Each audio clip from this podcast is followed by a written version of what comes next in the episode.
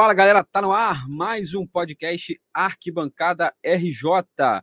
Eu sou João, torcedor rubro-negro e 100% na Libertadores. Hoje, dia 28 de abril, às 9h29. Uma semana muito movimentada no futebol carioca. Teve o Botafogo vendendo todos os seus ingressos para o jogo de domingo contra a Juventude, teve jogo do Vasco, teve jogo do Fluminense, que era melhor nem ter jogado, porque foi uma partida horripilante.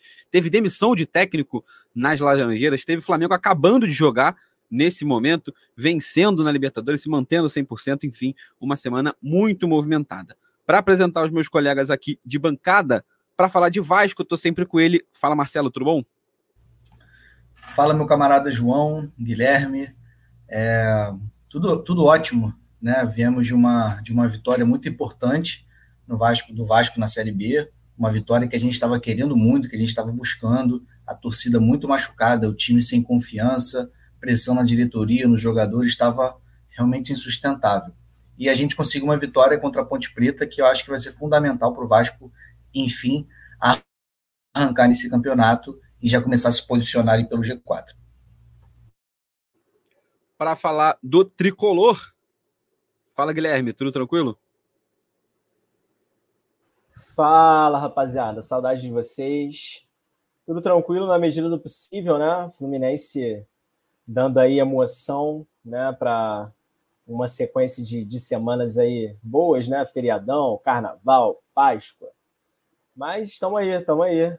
Estamos aí para falar desse clube maldito. É isso, nosso programa aqui é uma grande, grande lavação de roupa suja das relações tóxicas que a gente tem com, com os nossos clubes.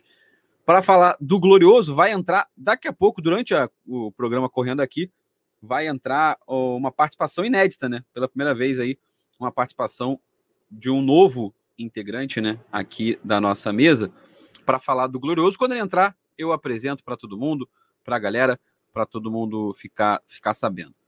Vamos começar a pauta. Vou começar pelo Flamengo para a gente matar, porque é o assunto mais recente, literalmente mais recente, né? Tem 20 minutos que a partida acabou.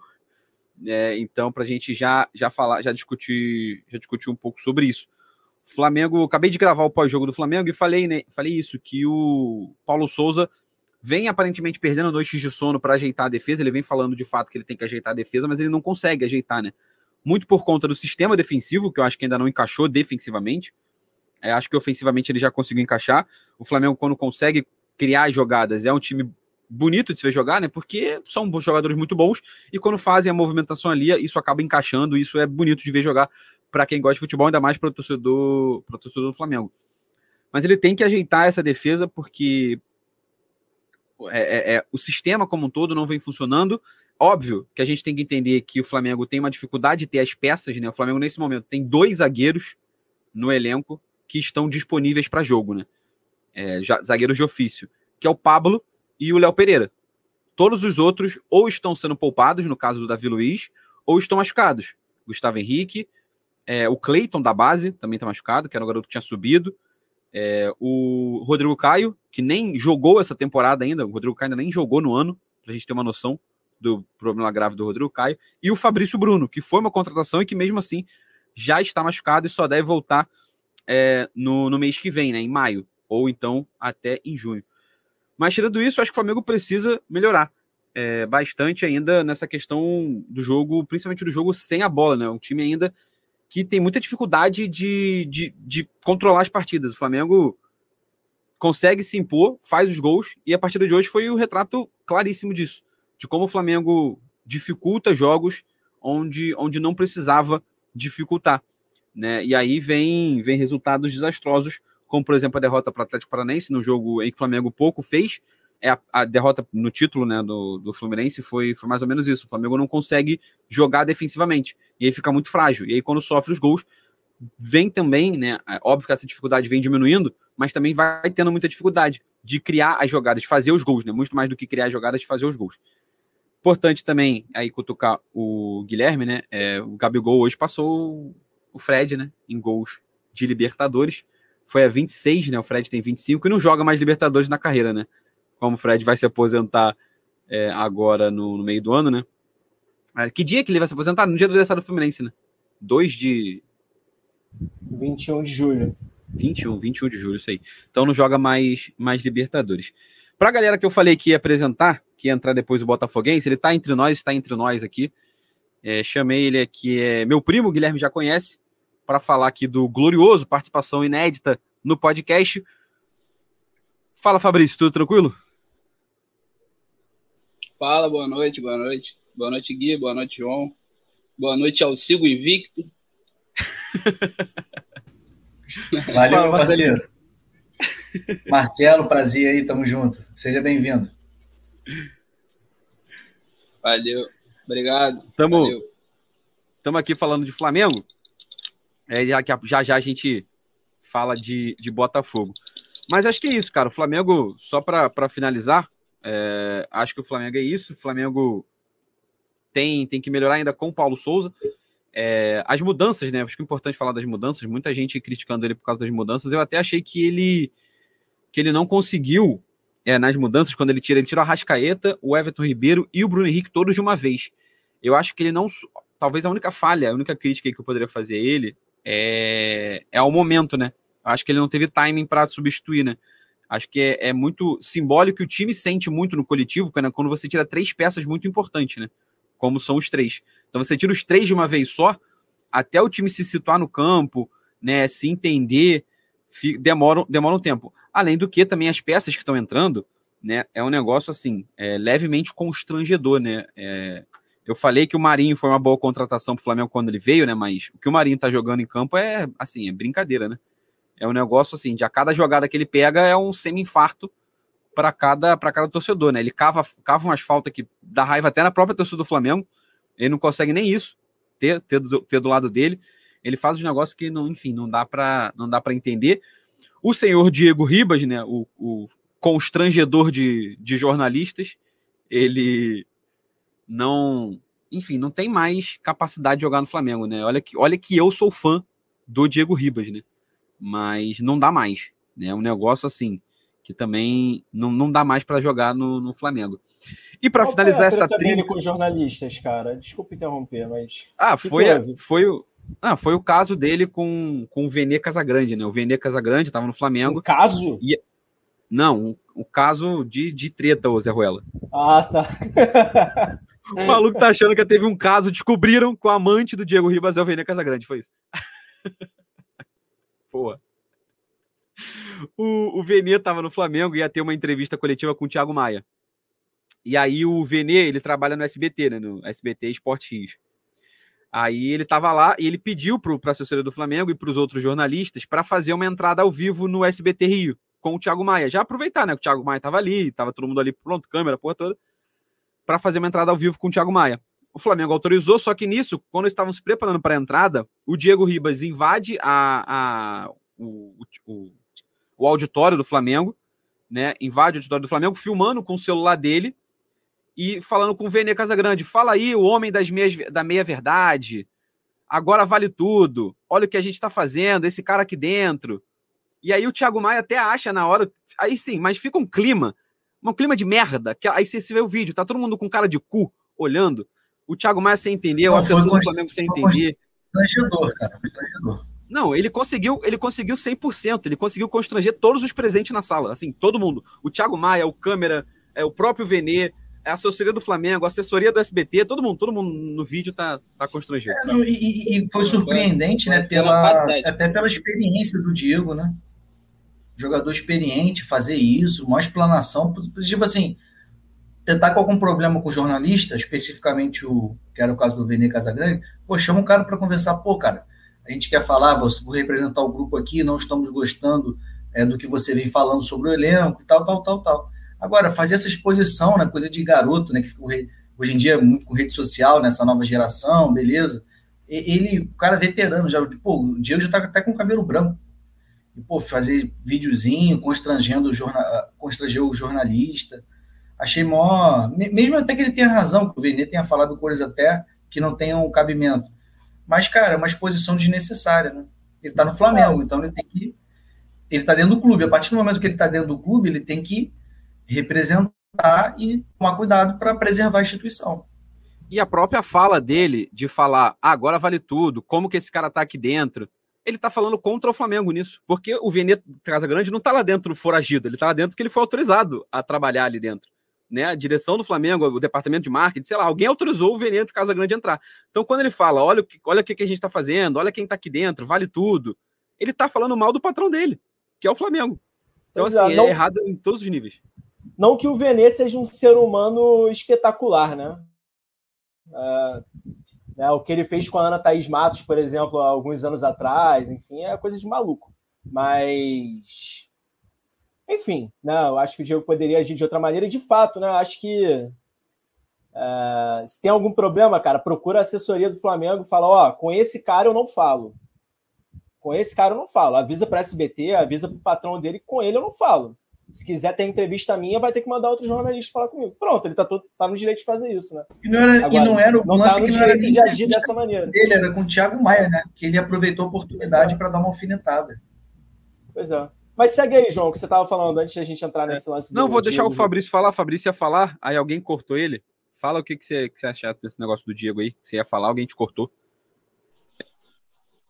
Não, é que na minha percepção, né, cara, o Diego com pô, atleta já há bastante tempo né, no, no futebol, enfim, é, acho que faltou pô, muita experiência da parte dele.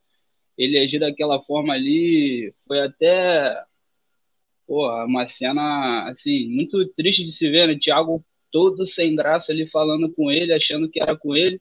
Aí depois ele vai, muda a câmera, foca no, no Vene, né, no jornalista, então eu acho que, tipo, se ele sentisse incomodado né, com as notícias que o Vene está trazendo, enfim, sobre o, o, elenco, o dia a dia do Flamengo, era para ele ter mandado mensagem, sei lá, no Twitter, procurar o contato dele, como já foram dito aí, procurar a assessoria do Flamengo, né, o Marte, dizer que não se sente confortável com esse jornalista, enfim, teria diversas outras formas de, né, dele agir, ao invés dessa que foi a pior escolha que ele podia ter tomado.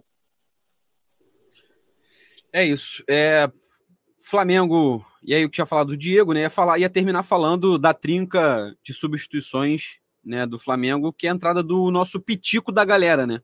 O inimigo da, da alegria rubro-negra, que é outro que também tá sem condições. Assim, é. Ah, João, você tá perseguindo o pitico da galera. Você, pô, odeia o cara porque ele errou. Sim, concordo, odeio, sim. Persigo o Andréas, sim, também. Tudo isso. Vocês estão com razão. Mas, assim, pelo amor de Deus, Tá jogando assim, tá, tá vergonhoso. Assim, qualquer volante do Flamengo entra melhor do que ele. Bota o Thiago Maia, Thiago Maia, olha que o Thiago Maia jogou mal hoje. André joga melhor. João Gomes, muito melhor. O Arão de volante, muito melhor. O André está. Cara, ele entra assim, o jogo, o Flamengo morre, o Flamengo morreu quando o André Ele chama a derrota, né? Aquele jogador que chama a derrota. Aquela carinha dele, a moada, né? De sempre. Ele tá sempre com a carinha de sofrimento, uma carinha de Tô procurando aqui o passe. Poxa, não consegui fazer jogada. Ele tá sempre com a carinha moada, a carinha triste, a carinha pesada. E, assim, eu espero que o Ten Hag, novo técnico do, do Manchester United, faça o trabalho dele e aproveite o Andréas Pereira no, no elenco do Manchester United. Eu espero bastante que ele faça isso e que o Flamengo não não compre o, o Andréas. No mais, Flamengo invicto, ainda né, 100% na Libertadores, né? O, mais um time brasileiro, Flamengo e Palmeiras seguem 100% na Libertadores. E é isso, acho que não vai mudar muito. A Libertadores, infelizmente, vem se tornando é, um pouco monótona em relação a isso, né? Já vai por quê? Por quatro, por quatro anos seguidos com Flamengo, Palmeiras, é, Galo agora e o River Plate, no máximo, ali, como favoritos. E não muda muito disso, não. Né? No máximo, ali tem um outro semifinalista que chega como surpresa. Né? A gente teve até o Santos chegando na final né, que ninguém esperava. Teve o Barcelona, o Barcelona de Guayaquil duas vezes na semi, mas não foge muito de Flamengo, Palmeiras.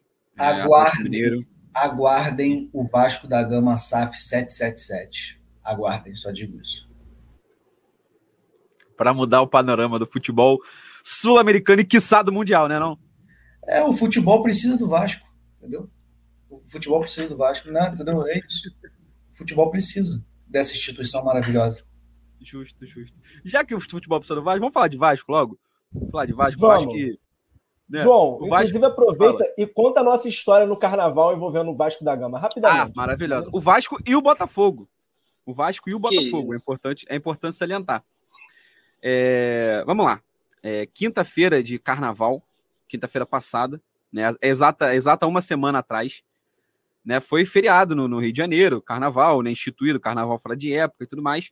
Eu e Guilherme rumamos né, em direção à Fundição Progresso no Samba Independente dos Bons Costumes.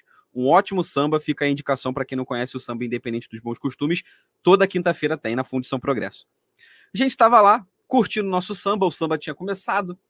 A gente estava lá dando aquela curtida, tomando a nossa cervejinha e tal. Daqui a pouco a gente vê um torcedor, né, um cara com a camisa do Vasco da Gama, né, com a cruz de malta no peito, cantando uma música muito apaixonado para a acompanhante dele, não sei se é namorada, esposa, ficante, sei lá o que que era. Aí ele, pô, isso chamou a nossa atenção. A gente, quando a gente reparou que ele tava com a camisa do Vasco, a gente falou, ih, olha aí, Pô, é o Vasco, né? O Vasco é gigante. Começou a zoar entre eu e o Guilherme. Pô, o Vasco é gigantesco. O Vasco apaixona as pessoas. A gente tava lá. Do nada, do nada, esse cara olhou pra gente. Então, quando a gente cruzou os olhares, a minha primeira reação, no instinto, ah, João, você é Flamengo? Sim, sou Flamengo. Mas a minha primeira reação foi olhar para ele, quando a gente se olhou, foi gritar: Vasco! Foi a primeira coisa que eu fiz. Quando ele gritou de volta, já era. Eu já era vascaíno eu já tinha mudado de time ali por alguns segundos. O Guilherme ouviu isso acontecer e fez a mesma coisa que eu. Os dois idiotas, ele começou a gritar Vasco também. E aí esquece, virou um encontro de três vascaínos ilustres naquele momento, se abraçando. Era aniversário de São Januário, semana passada foi aniversário. Então a gente começou a falar frases que o nosso querido Marcelo fala pra gente. A gente só começou a utilizar elas. O Vasco é o clube do povo aniversário da joia da Zona Norte.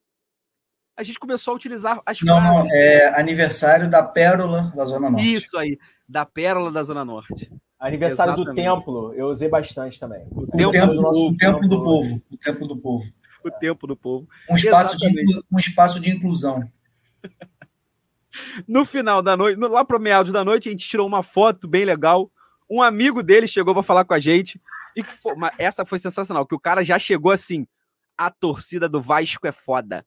A gente é foda. Eu, a gente é foda, porra. O Vasco é gigante.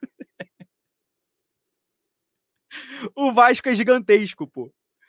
Não contentes em já enganar um Vascaíno, a gente olhou do outro lado do samba. Tinha um maluco com a camisa do Botafogo, camisa do Calu ainda, eu lembro muito bem disso. Camisa do Calu 8. Do outro lado do samba Aí eu cheguei para Guilherme e falei: Guilherme, a mentira ela é muito gostosa, né? Vamos ampliar os nossos horizontes? E vai lá eu e Guilherme, cruzando o samba, indo lá pro outro lado do samba, encontrando o botafoguense, olhando nos olhos dele e para chegar, esquece, agora a gente virou playboy. Fogo, vida! Vambora! Pode esquece. Tiramos foto, abraçamos, gritamos, cantamos o hino do Botafogo no meio do samba virou uma coisa de louco. A mulher do nosso lado falou: chegou, ah, aqui não é Botafogo, caralho, aqui é Vasco. A gente, não, Vasco não, agora não. Vasco já foi. Agora eu tô. Pô, quem, quem não ficou iludido com Calu e Honda é maluco. Esquece. Dois, dois canalhas, né? Né, Fabrício? Dois canalhas enganando cidadãos de bem, torcedores do, do Vasco da Gama, do Botafogo canalhas, essa dupla Fla-Flu aí. Mano, é, a verdade é que eles, eles, eles vieram turistar, morar na Barra e roubar o Botafogo na época que não tinha nem dinheiro, né, para pagar. Não sei nem se o Botafogo pagou eles, né? Não posso nem dizer que roubou, porque eu não sei, né? Se eles receberam algum salário na época. Eles tentaram. Mas que, cara, sabe quem roubou é, quem, né? É, é não, talvez, talvez a gente não sabe. Mas falando a gente do, não sabe. Mas falando do Vasco da Gama, né, que é a pauta agora. Fale do Vasco, fale do Vasco, fale do Vasco. programa, né, o João contou essa brilhante e inesquecível história, né, que eu fiquei sabendo também logo no dia seguinte. Também achei bastante engraçado, né, esses caras aí, essas figuras. Mas vamos lá. É, falando do jogo do Vasco, né, do Vasco da Gama. A propósito, antes de falar do jogo, está tendo agora, nesse exato momento, a inauguração da estátua do Roberto Dinamite, várias celebridades, Bebeto, Zico, é, Júnior, até né, jogaram no Flamengo, jogaram contra o Roberto, vários, várias personalidades vascaínas também, no, lá em São Januário no momento, Eu iria hoje, mas aí por, por algumas situações eu acabei não indo. Mas é isso aí, só para pontuar, antes de falar Vasco Ponte Preta, esse momento especial para a torcida vascaína e, pro, e principalmente. É, é, e principalmente, né, falando de Roberto Dinamite, né, que é o maior ídolo do Vasco. Então, essa, essa homenagem já, já tinha que ter vindo há muito tempo, né? E agora o Vasco só está fazendo algo que já deveria ter, ter acontecido. O Vasco tem o privilégio de ter é, não só uma estátua né, de um ídolo, o Vasco tem vários ídolos. Então, o Vasco tem do Romário, o Vasco agora tem do Roberto Dinamite, quem sabe no futuro pode até fazer para o Edmundo. Né? Então, o Vasco realmente é bem farto nesse aspecto. Mas, passando a bola, né? parabéns aí ao Roberto Dinamite, falando de Vasco Ponte Preta. Né? O Vasco fez uma partida ok, foi uma, nem chegou a ser uma partida boa, mas foi uma partida ok. Eu achei que foi, foi fundamental, como eu falei no pós-jogo, né, do Arquibancada, no nosso Instagram, Arquibancada Rio. Quem não, não segue, só seguir lá, Arquibancada RJ no Instagram. É, as, as, mudanças que o Zé Ricardo né, fez foram fundamentais. Assim, o time praticamente jogou com o mesmo esquema, mas ele colocar o Andrei Santos no lugar do Zé Gabriel, que é um jogador muito burocrático, que veio do Inter, toca muito para o lado, não tem velocidade, não quebra as linhas né, do adversário. Então ele colocou o André Santos, que é uma joia do Vasco, né, um jogador muito bom, muito, muito dinâmico, marcador, mas também sabe sair jogando. Foi fundamental ali. E colocar o Riquelme no lugar do Poçante, Poçante de marketing, meu Deus do céu, cara. O cara não ataca, não dá profundidade. Ah, pô, beleza, mas ele marca bem, ele é forte, ele é experiente mas ele toda hora toma a bola nas costas, porque tá velho, tá pesado, tá, enfim, é um veterano que não contribui mais para o futebol.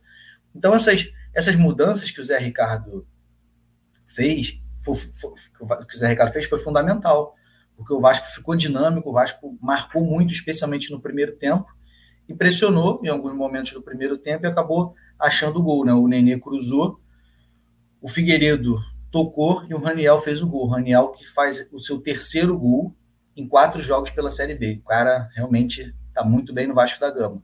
E no segundo tempo, né, para fechar é, meu comentário sobre essa partida, o Vasco caiu, o Vasco diminuiu sua intensidade, até porque o Vasco, o Vasco ainda tem limitações físicas, e o Vasco é, per, perdeu um pouco da sua, da, da sua intensidade. E é isso, é isso aí, foi tentar foi tentando, foi se segurando é, e acabou a partida.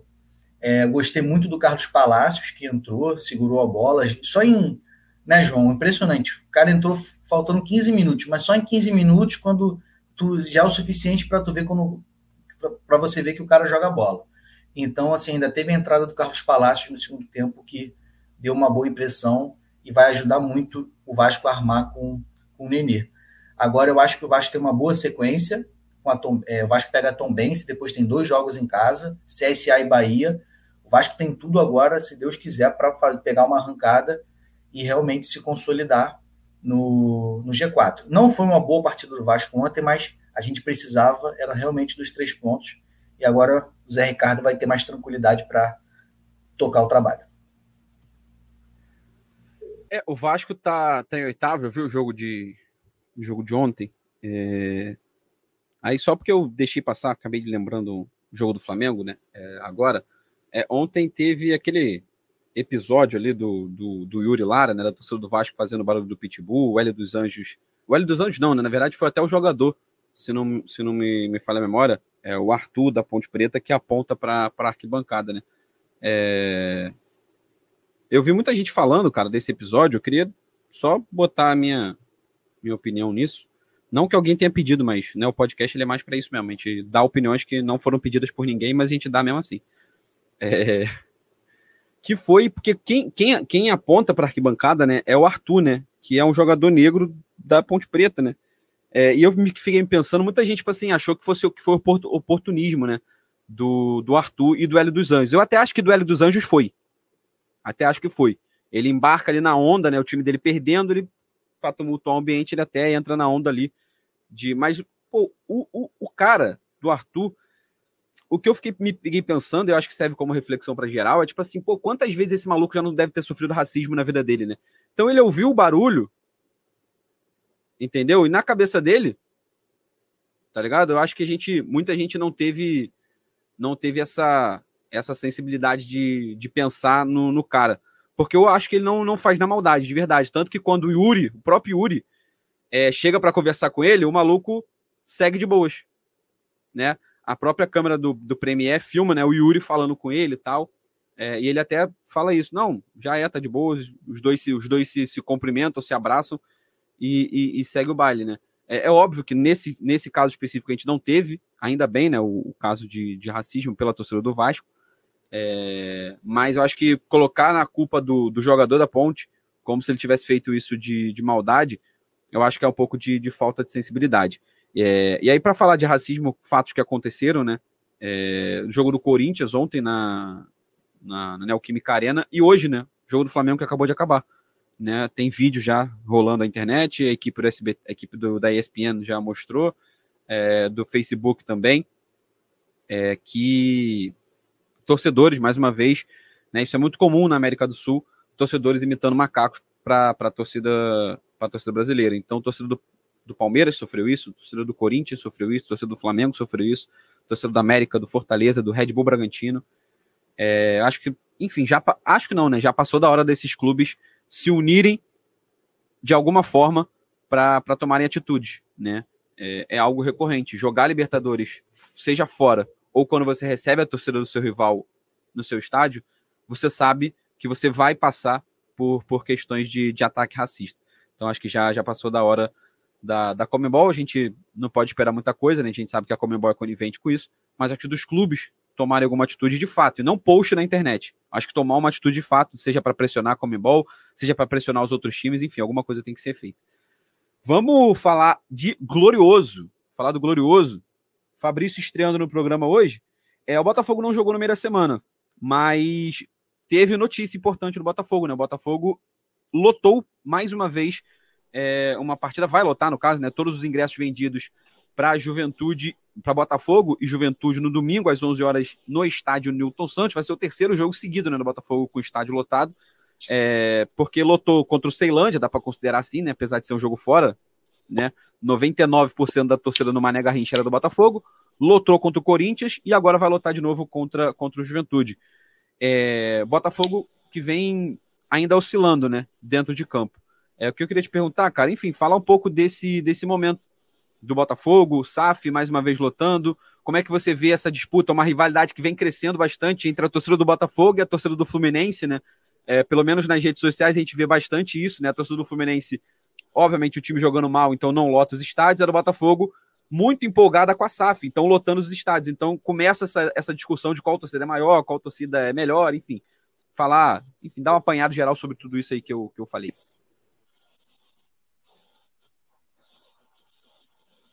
É, então, é, em relação à torcida, dizer né, qual é a maior, qual é a melhor, fica difícil, porque cada torcedor vai puxar para o seu lado e vai ficar nessa discussão infinita, né? Porque, obviamente, todos nós torcedores achamos a nossa torcida melhor, né? E como tem a disputa assim muito similar entre dois clubes grandes, né, do mesmo estado, a gente acaba acreditando que os dois times, ou um pode ter maior torcida do que o outro, enfim, coisas que já não acontecem nem, nem com o clube do Vasco nem com o clube do Flamengo. Mas é, falando sobre o Botafogo, cara, em si, sobre a semana, né? Semana foi de preparação, né, contra o jogo do Juventude, foi de recuperação, de treino, importante, semana livre, sem jogo, sem desgaste, né, físico. É, partida Domingo, 11 horas, no Engenhão, 40 mil ingressos já vendidos, capacidade máxima, né? É, que vai ser preenchida pela torcida do Botafogo. É, pela terceira vez consecutiva, como você já falou, que vai lotar o estádio. É, Botafogo que no jogo do domingo, às seis e meia, contra o Atlético Goianiense, já teve o seu setor visitante, né, podemos dizer assim, completamente lotado também mais uma vez em grande número, assim como já, já teve a presença em massa na, no jogo contra o Ceará, né, fora de casa. Enfim, é, são outros tempos, né? O Botafogo está vivendo, graças a Deus. É, bons tempos, diga-se de passagem. Agora, falando em relação ao time, eu acho que está na fase do Luiz Castro testar né, alguns esquemas, alguns jogadores.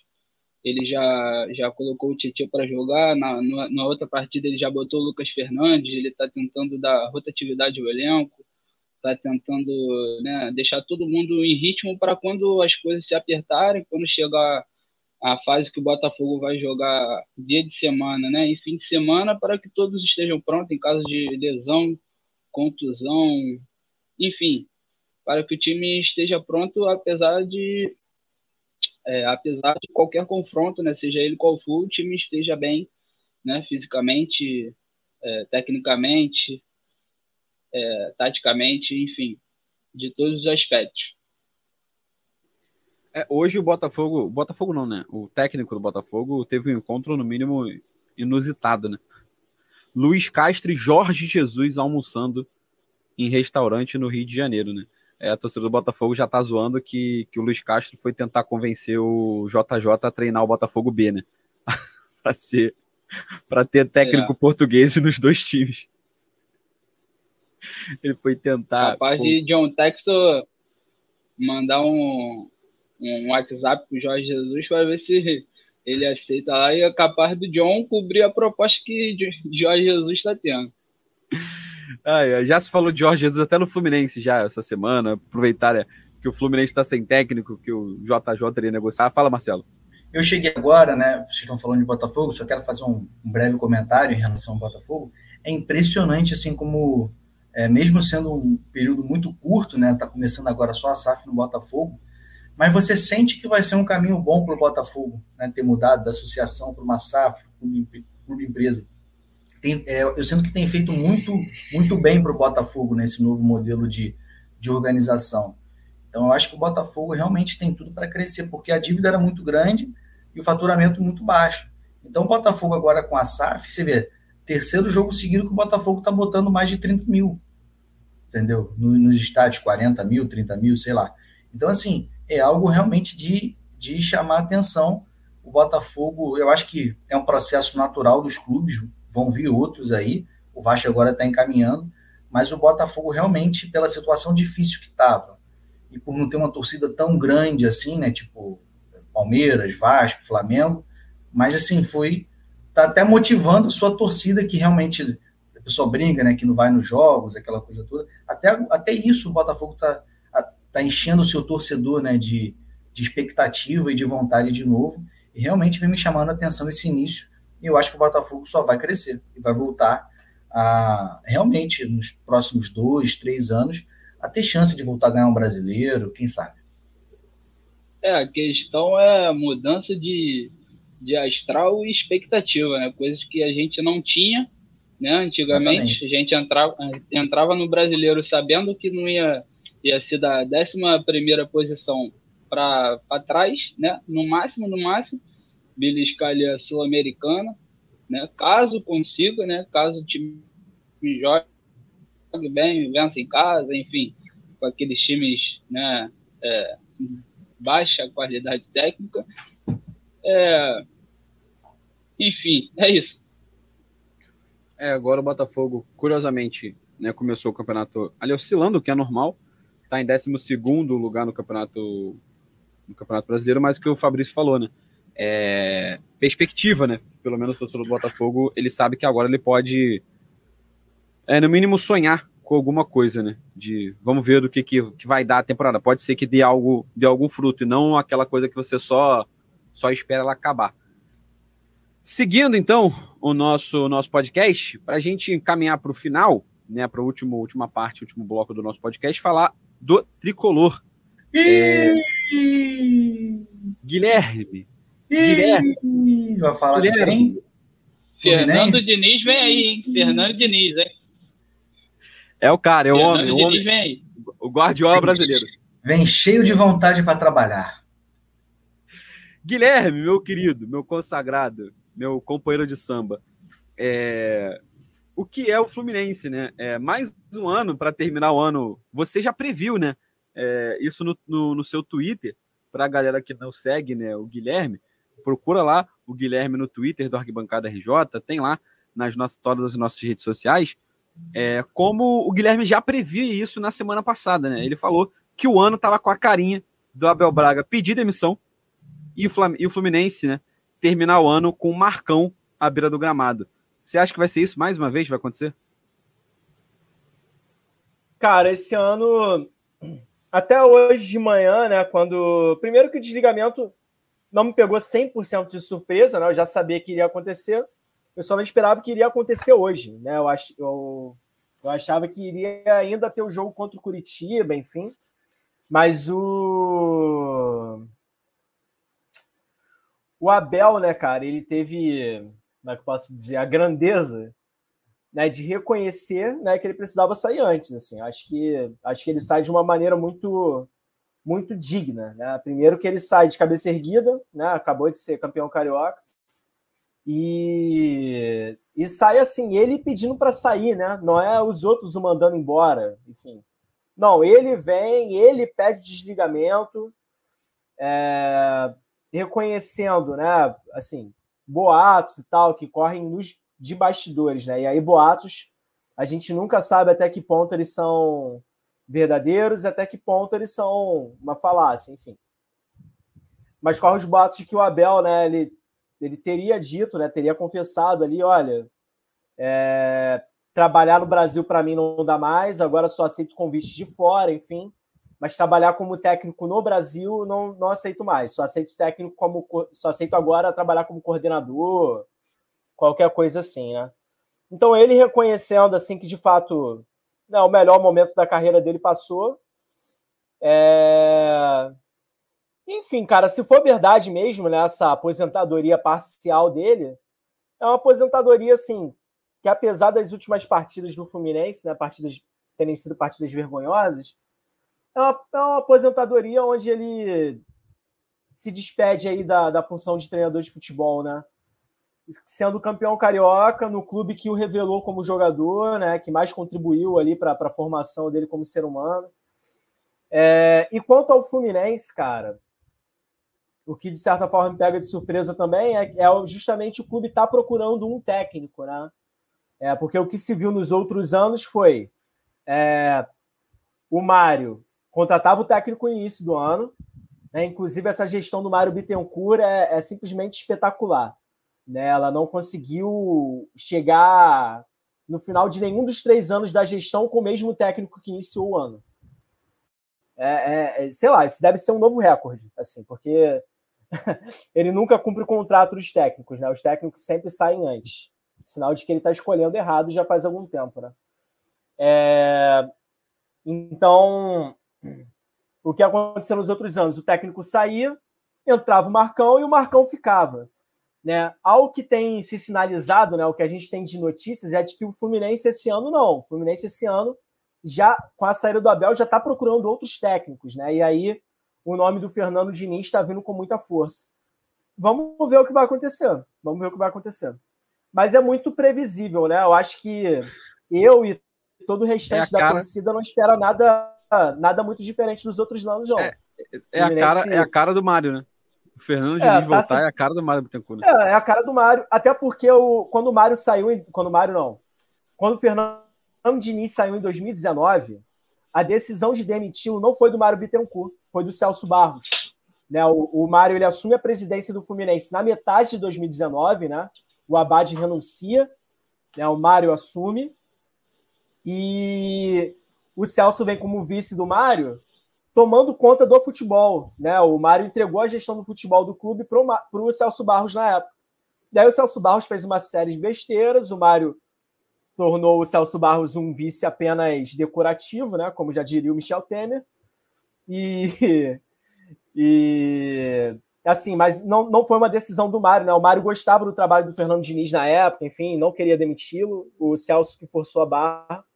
Faz sentido, né? Pelo menos assim, na cabeça do Mário, né, pensando o futebol do jeito que o Mário pensa, faria sentido trazer o Fernando Diniz de volta.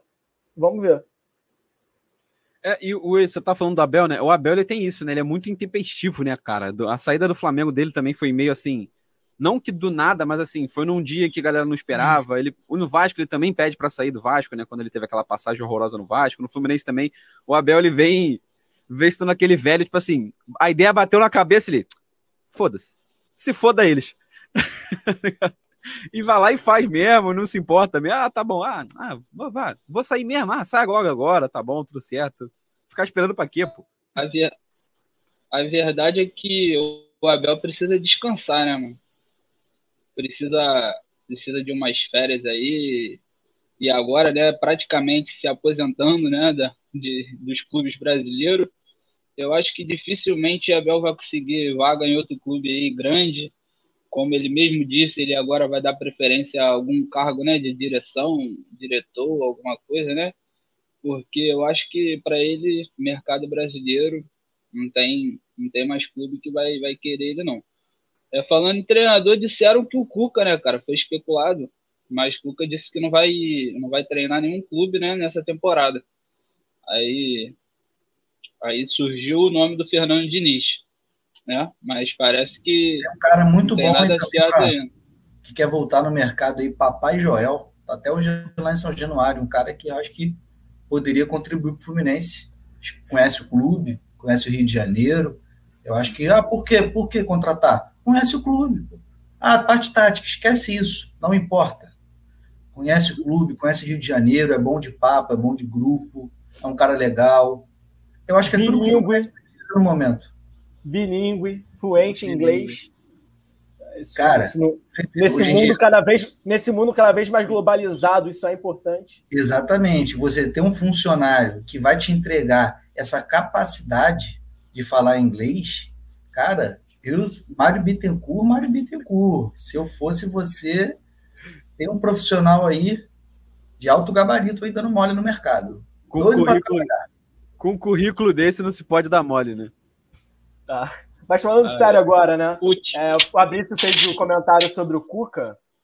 É, cara, com demissão de técnico, né? Quando todo técnico é demitido em qualquer clube grande no Brasil, vem uma chuva de especulações, né?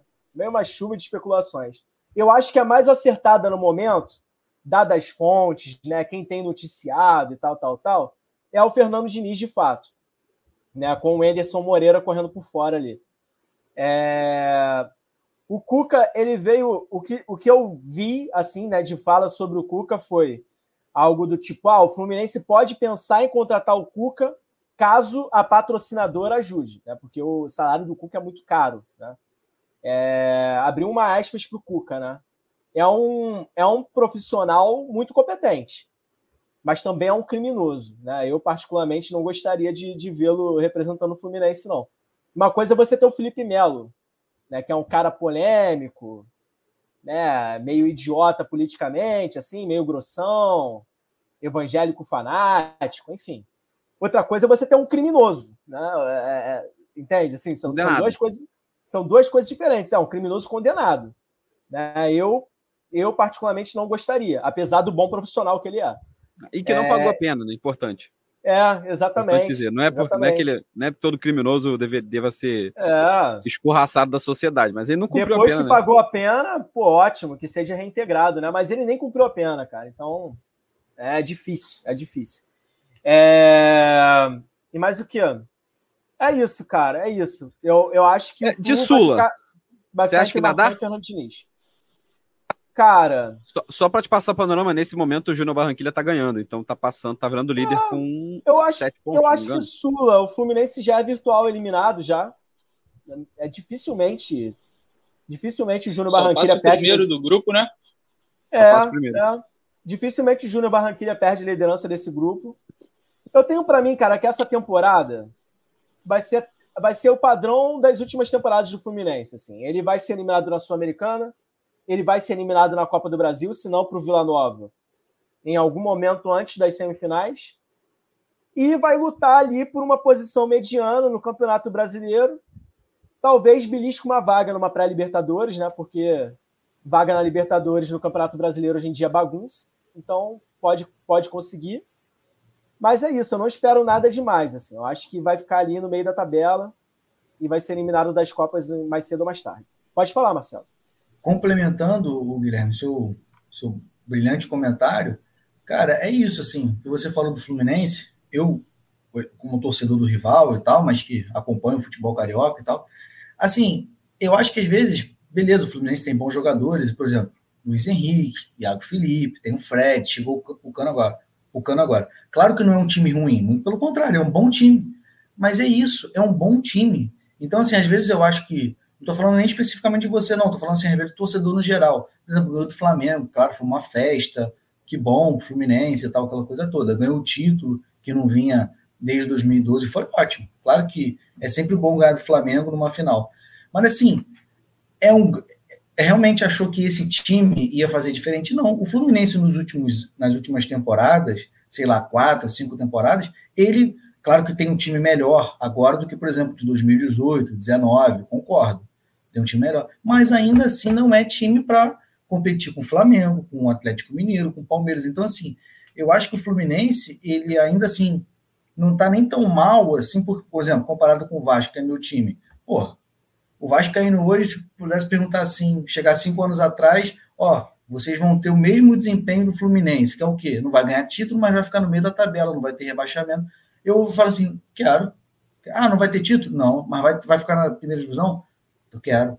Então, assim, eu acho que o Fluminense, ele, ele pelo de acordo com o investimento dele, ele tem um retorno que é para ele. Não, não estou desmerecendo o Fluminense. Claro que o Fluminense tem capacidade de gerar mais receita, investir mais, tal, ao longo do tempo. Mas no momento, o Fluminense é isso. É um time de primeira página, é o time de primeira página, mas não é time para ser campeão, para ser vice-campeão brasileiro, para chegar em terceiro. É um time ali jogando muito, afiado, consegue chegar em quinto. Eu, ve, eu é. vejo assim.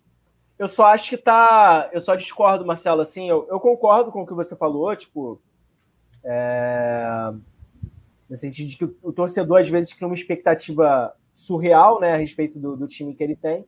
E assim, cara, é, é, o que eu falo também. Torcedor tem que ser passional. Torcedor não tem que ser racional, assim. É, quer dizer, é, é, bom que seja, é bom que seja racional. Mas não tem que. Eu, eu, acho que futebol é paixão e é isso. A gente tem que ser meio idiota mesmo, sabe? É, você vê, eu, eu, você vê, eu, eu vou para São Januário, de, eu vou para São Januário direto, sou, sou Vasco ainda, sou, pô, e acredito em várias coisas, enfim. Ah, pois é, é pois é, assim, eu, A quantidade eu de jogos que o Fabrício, que está aqui com a gente, foi na Série B do Botafogo é brincadeira. Pois é. Fala para ele. Pois é, pô, eu sou, sou sócio do Fluminense, né, sócio, aquele sócio 50%, cogitei a possibilidade eu... de assinar o sócio 100%, né, para você ver, assim, ia gastar um dinheiro que eu não tenho para assinar o sócio 100%. É, mas só complementando, né, eu acho que eu, eu acho posso, que resultado... eu posso afirmar para vocês ah. Pode falar, fala aí, fala termina, pode terminar. Não, não, fala aí, fala aí. Vai, Fabrício. Não, o João, João falou, né, da quantidade de jogos que eu já fui. Eu posso afirmar para vocês que fui em todos os jogos do Botafogo como mandante na Série B. Todos, sem exceção. Monstro então, sagrado. É brincadeira. Guerreiro, guerreiro. É, não, então assim, só, só para rapidinho, Guilherme, eu sei que você vai falar. Então é isso, assim, é, eu entendo, eu, eu mesmo sou super não, passional. Não que seja um orgulho, né? Mas, como o João citou aí, eu só. É, eu sou super passional em relação ao Vasco, que sim, é que no caso está falando de Fluminense, eu vou fazer o quê? Vou fazer uma análise, tentar ser o mais racional possível. E é isso, eu vejo, claro que o torcedor do Fluminense tem que acreditar que vai ser campeão brasileiro, que vai, enfim, ganhar um título, seja da Sul-Americana, seja da Libertadores, seja o que for, até porque é, quase chegou na semifinal do, da Libertadores do ano passado. Então, assim, tipo assim, pô, a gente não, a gente tem um time tão ruim assim, nosso time é, nosso time é ok, nosso time é bom. É que realmente eu vejo o Fluminense é uma, bo, uma boa equipe, ponto, e não passa disso. Entendeu? Eu acho que para bater campeão, o Fluminense precisa de mais investimento, o Fluminense precisa de mais jogadores para decidir. Eu sei que eu não estou falando aqui, eu não descobri a pólvora. Eu sei que todo mundo sabe disso, mas tem que ser é. dito. Eu só acho que tá, eu só acho que na verdade, o Marcelo, o, o rendimento do Fluminense nos últimos anos e principalmente esse ano tá aquém do que ele pode entregar. E aí eu não estou falando de nada fora do comum, não, assim, não estou falando nada de surreal. tipo, ah, o Fluminense tinha que, ser, tinha que ter sido campeão da Libertadores durante a gestão do Mário Bittencourt tinha que ter emplacado duas Copas do Brasil seguidas. Não, assim, não estou falando isso.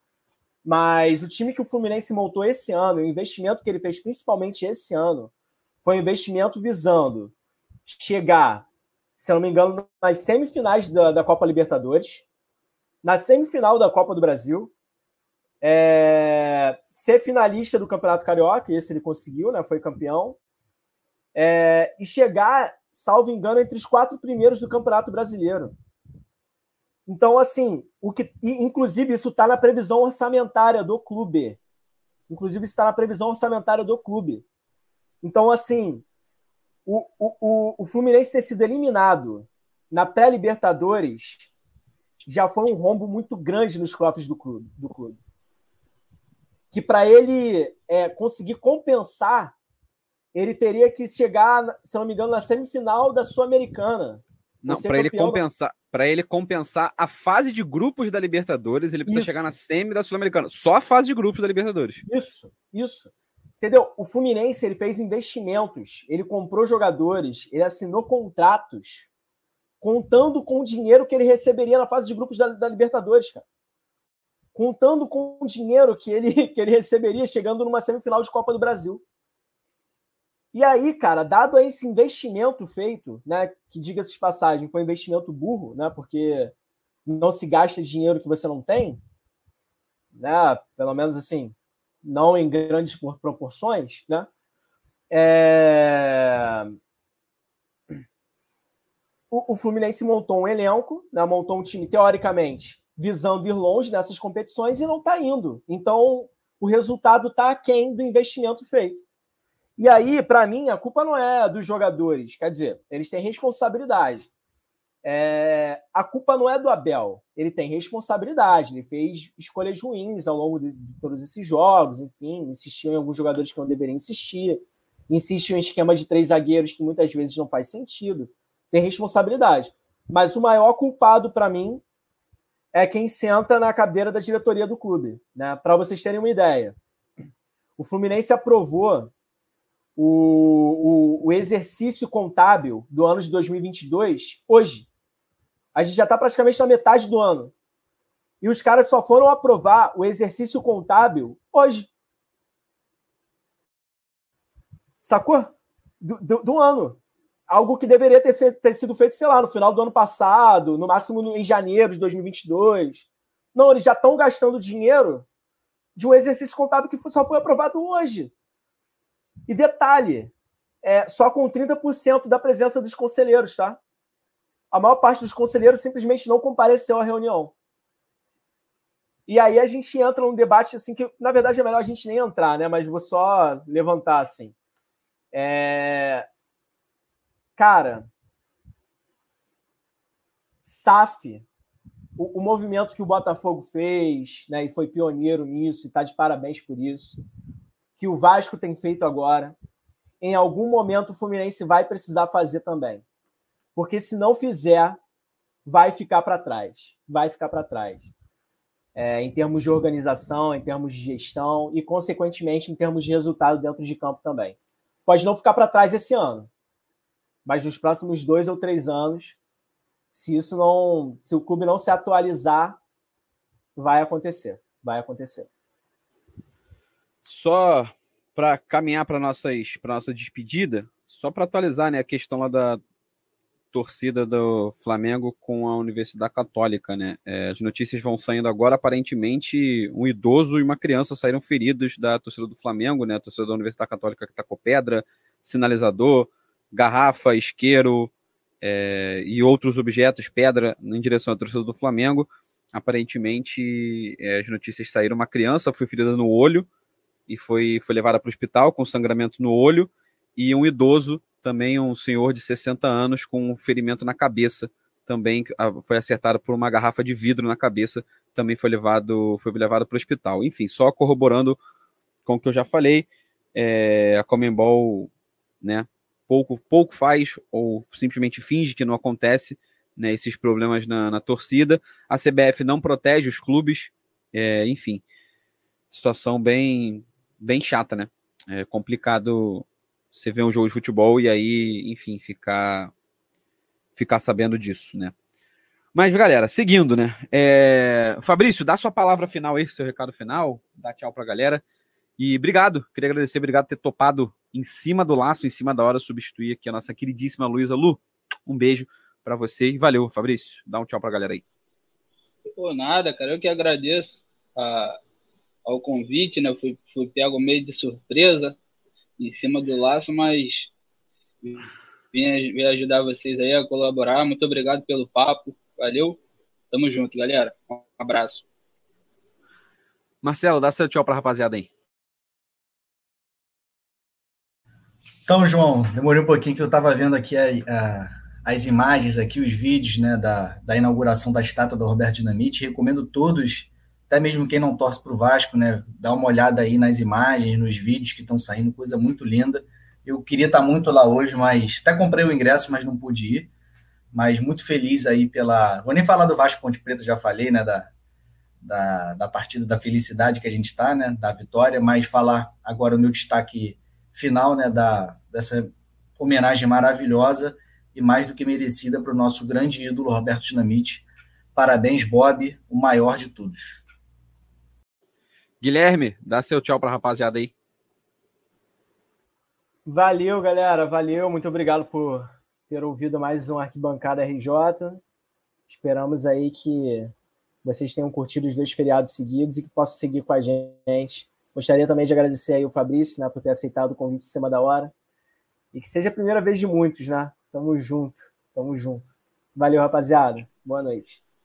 Tô aí, tô aí para ajudar. Só chamar que eu apareço. Valeu. Valeu, nação. Valeu, ouvintes no geral do Arquibancada RJ. Só lembrando vocês de seguir a gente no Instagram, arroba Arquibancada RJ. Segue lá, tem conteúdo todos os dias. É, tem conteúdo interativo, a gente faz enquete no nosso stories, tem resultados prévia de jogo, pós-jogo. De vez em quando a gente solta também uma outra, uma outra arte fazendo algum gracejo também. É, então, conteúdo todos os dias de futebol do Rio de Janeiro, dos quatro grandes, Fluminense, Flamengo, Vasco e Botafogo. Conteúdo todos os dias, arroba arquibancada RJ.